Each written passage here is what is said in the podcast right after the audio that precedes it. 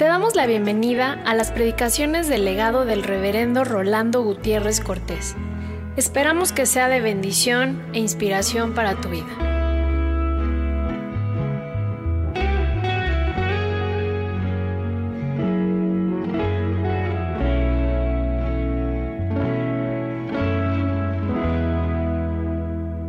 Hechos 4, del verso 23 al final.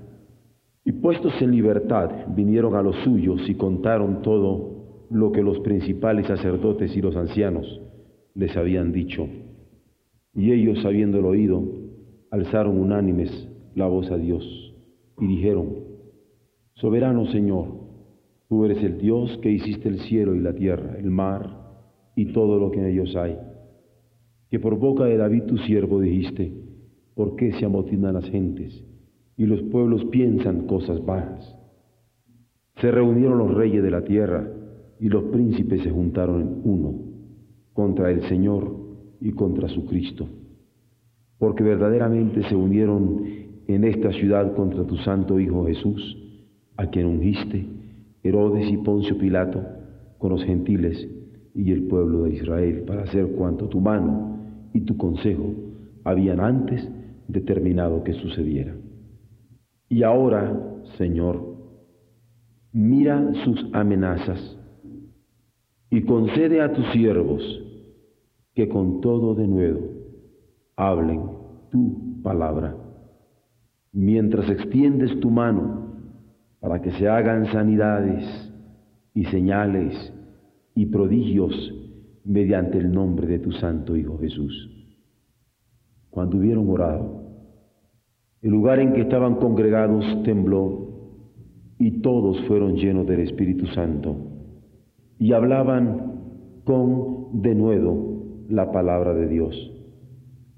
Y la multitud de los que habían creído era de un corazón y un alma, y ninguno decía ser suyo propio nada de lo que poseía, sino que tenían todas las cosas en común. Y con gran poder los apóstoles daban testimonio de la resurrección del Señor Jesús y abundante gracia era sobre todos ellos.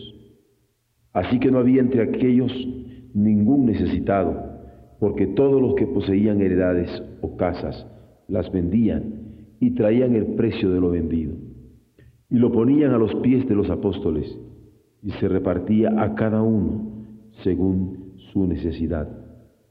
Entonces José, a quien los apóstoles pusieron por sobrenombre Bernabé, que traducido es hijo de consolación, levita, natural de Chipre, como tenía una heredad, la vendió y trajo el precio y lo puso a los pies de los apóstoles.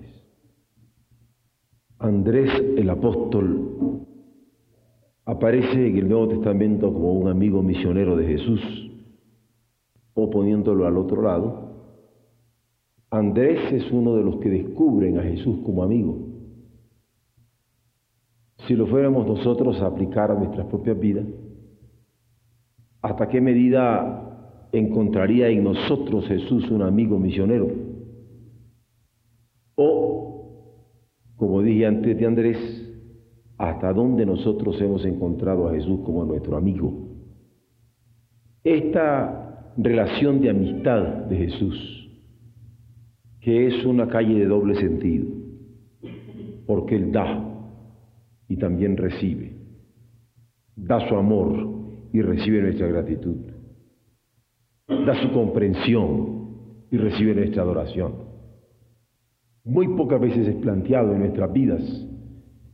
Sin embargo, Jesús aparece como el gran amigo. Y nosotros solemos cantar, oh, que amigo nos es Cristo. Él llevó nuestro dolor y nos manda que llevemos todo a Dios en oración. ¿Te desprecian tus amigos? Cuéntaselo en oración. Porque Jesús es ese amigo incomparable que nosotros tenemos.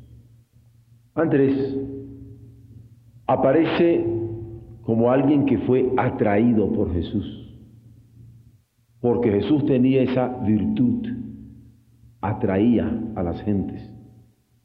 Atraía a los amigos, atraía a los enemigos, atraía a los enfermos, atraía a los inválidos, atraía a los niños, atraía a las viudas, atraía a los huérfanos.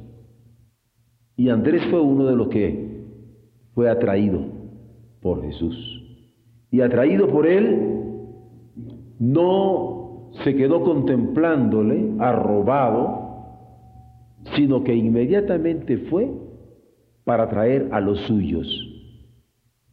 Tan cierto como que se marchó rápido a buscar a su hermano, Simón, y le dijo, ven, y lo llevó al Señor, mostrándose de esta manera la gran hermosura que hay en la atracción de Jesús, que cuando llega a prendernos, inmediatamente nosotros queremos compartirlo con las personas más amadas de nuestro corazón.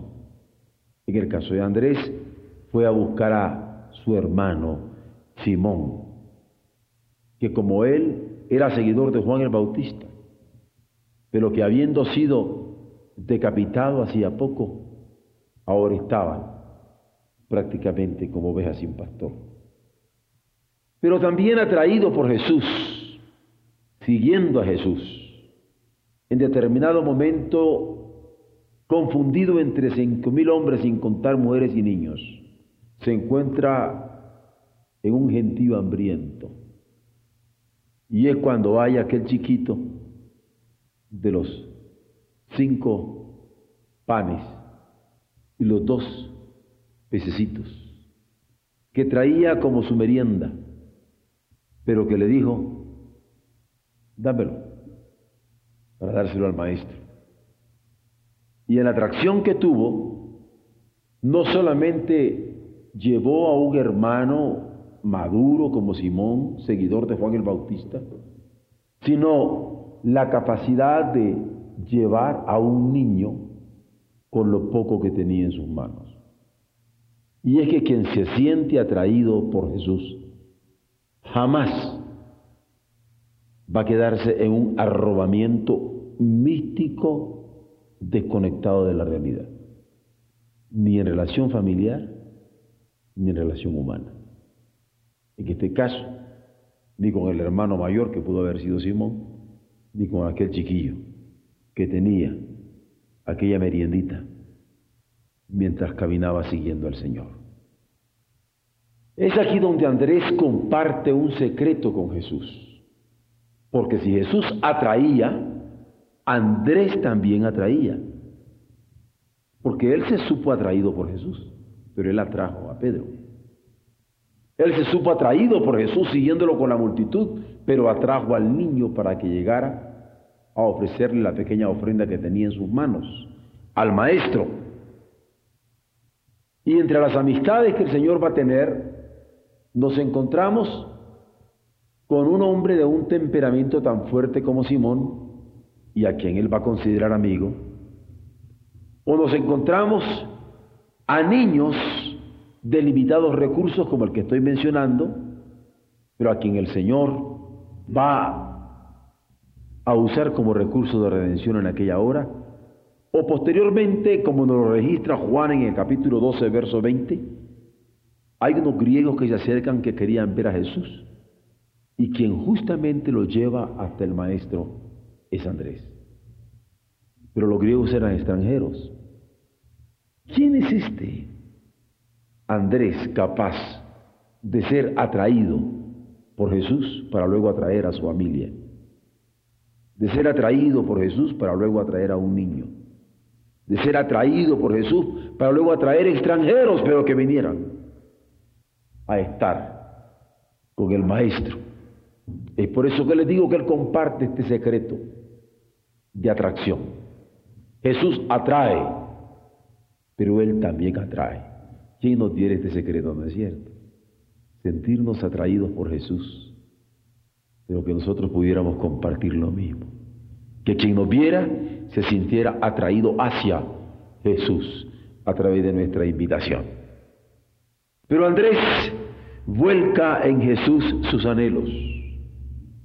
también sus aspiraciones y también sus capacidades.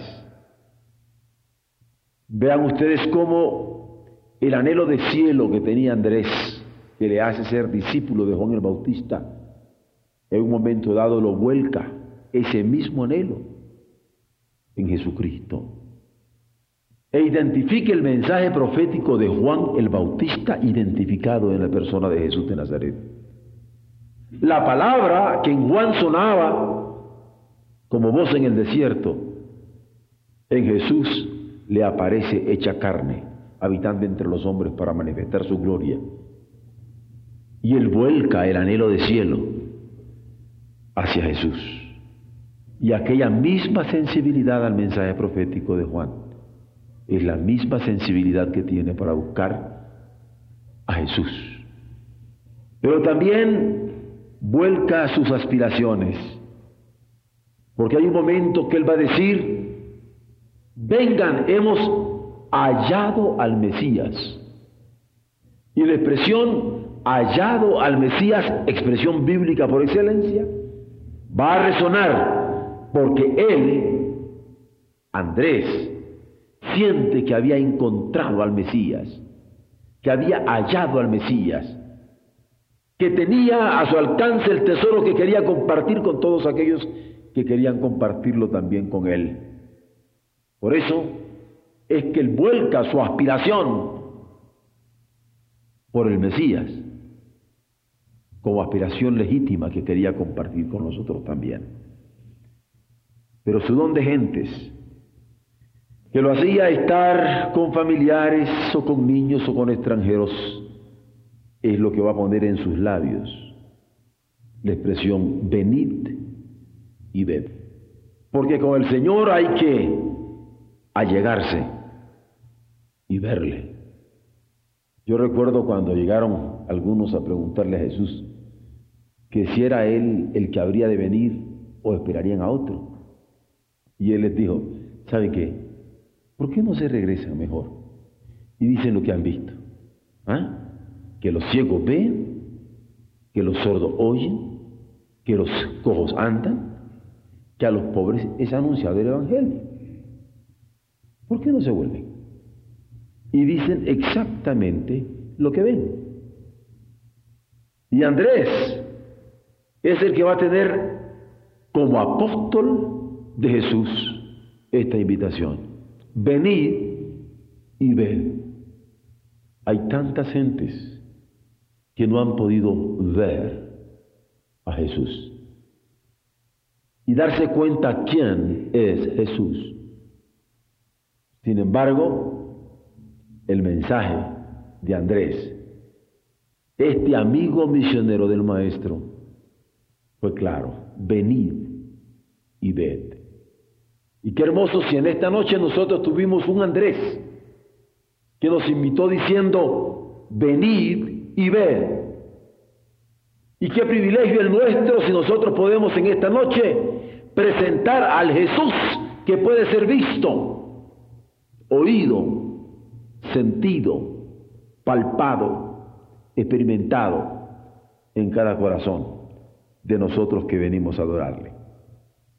Y qué hermoso si nosotros como Andrés pudiéramos volcar nuestros anhelos como el de él cuando buscando el mensaje del cielo de Juan posteriormente lo busca en los labios de Jesús. O podemos volcar nuestras aspiraciones como la del Mesías que él quería encontrar, o podemos volcar nuestras capacidades, particularmente esa que nos permite decir, venid y ved. Esta fue una experiencia de ciego, que después de haber sido sanado por Jesús, le interrogaron y le pidieron testimonio diciendo, ¿y tú qué opinas de Jesús? ¿Qué sabes de él? Y le contesta, pues no sé mucho. Ah, pero una cosa sí, que habiendo sido ciego ahora veo. Y podía ver en virtud de aquel Jesús. Pero en tercera instancia, este Andrés, amigo misionero de Jesús, con la palabra presta para invitar a quien le atraía como imán de corazón a corazón. Es un alma que se entrega en forma inmediata, en forma radical y en forma total. Y esto hay que considerarlo, porque a veces nosotros como que nos queremos entregar a la gente poquito a poco, ¿verdad? Vamos soltando el hilito y decimos, depende de cómo se exporten nosotros, yo me voy entregando. ¿No es cierto? Esta es una experiencia que yo he tenido especialmente cuando hay personas nuevas en una jefatura, porque todo el mundo anda viendo y cómo saldrá el jefe y cómo saldrá el jefe. Entonces andan como no queriendo soltar prenda. Pero Andrés no. Andrés se entregó en una forma inmediata. Y registra el Evangelio que lo vio a Jesús y se prendió de Jesús. Quedó prendado de él y quedó prendido de él. Simón, su hermano, era impulsivo. Andrés era más bien tímido. Pero no había nadie que se le acercara que no le dijera, ven conmigo y convéncete por ti mismo. Pero no solamente fue una entrega inmediata, sino radical, porque habiendo identificado la influencia que necesitaban, quiso que su hermano la tuviera, la viera la palpara, la oyera, lo siguiera. ¿Cómo pudo Andrés darse cuenta de Jesús en tan breves instantes? En palabras breves que estaba escuchando. ¿Cómo pudo identificar que aquí estaba la influencia que tanto él como su hermano Simón necesitaban? Es por eso que inmediatamente que escuchó el mensaje del maestro, no solamente se dio en forma inmediata a él, sino que en forma radical salió corriendo y llegó, llegó a decir a su hermano Simón, ¿sabes? Hemos hallado al Mesías, ven y ve.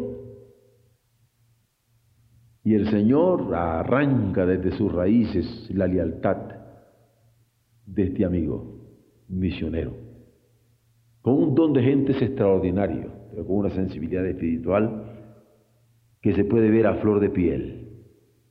Pero cuando hemos dicho que la entrega es inmediata y radical, también hemos dicho que fue total. Porque de testimonio personal pasó a una renuncia total, como cuando el Evangelio de Marcos, narrando este mismo incidente del seguimiento de Simón y de Andrés su hermano hacia Jesús, dice, y dejando sus redes, le siguieron. Ahora, esto de dejar sus redes es serio. ¿eh? Porque ¿quién de nosotros no se pone a pensar qué significan las redes para un par de pescadores? Es como que alguien que tuviera un taxi, el Señor lo llamara y le dijera, ven y sígueme, y dejando su taxi le sigue. Deja su medio de trabajo. Porque hay una gran diferencia en el carro que yo traigo para transportarme y el carro que yo traigo como taxi para vivir de él. En el caso de Andrés y de Simón, dejaron sus redes, sus medios de trabajo, en renuncia total y le siguieron.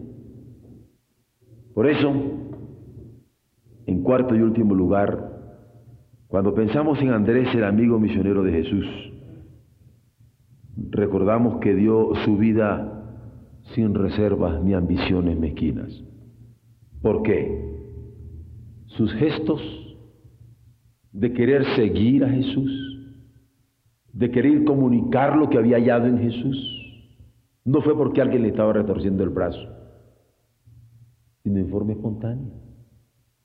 Vio, oyó, salió corriendo, llamó a su hermano vio, se percató, calculó la cantidad de gente que había con hambre, tomó aquel pequeña merienda del chiquillo, vio, oyó que aquellos griegos querían ver a Jesús y de inmediato lo vincula con él. ¿Por qué? porque tenía gestos espontáneos. A Jesús se le ama con amor espontáneo. Se le canta con canto espontáneo. Se le adora con adoración espontánea.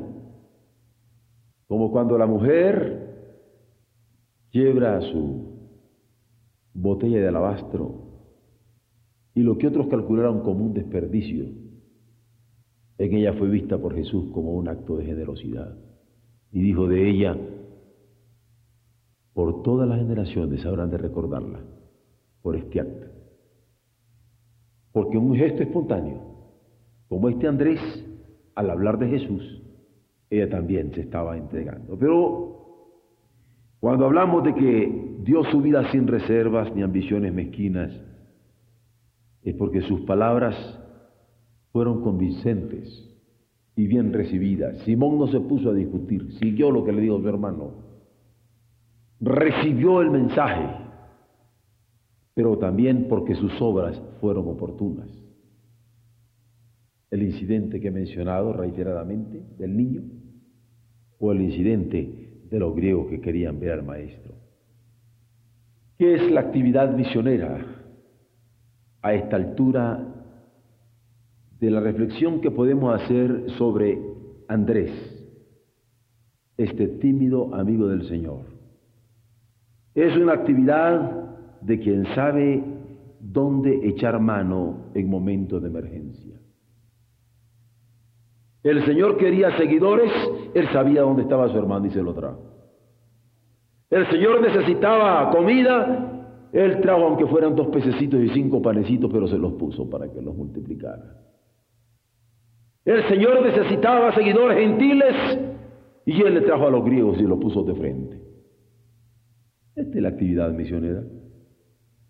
Saber echar mano en los momentos de emergencia, cuando siendo atraídos por Jesús, somos capaces de atraer a otros hacia Él, que no hacia nosotros, sino hacia el Maestro, que no hacia nosotros, sino hacia quien ha dado la vida por nosotros en la cruz del Calvario. Es aquí que se muestra en el trabajo diario este celo misionero, llenando carencias o resolviendo problemas en el momento exacto. Atraídos que atraen, atraídos que invitan, atraídos que involucran, atraídos por Jesús. Yo me doy cuenta que he sido atraído por Jesús cuando quiero atraer a otros hacia Él. ¿Recuerdan la palabra de Jesús cuando dijo, y yo, si fuere levantado, a todos atraeré a mí mismo? Y cuando nosotros atraídos por Él, estamos atrayendo a otros, estamos confiados plenamente en quien dijo que al ser levantado, a todos atraería a sí mismo. Nuestra esperanza bienaventurada, porque llena de dicha, es que el Señor habrá de arrebatar a los suyos en un rapto glorioso en la venida final, cuando Él venga en gloria. Porque al ser elevado hasta la diestra del Padre, ahora vendrá para traer a los suyos cerca del corazón de su Padre. Es así como vemos a Andrés, el amigo misionero de quien se registra en el verso 29 y 30, juntamente con los otros apóstoles, en el capítulo 4 de los Hechos.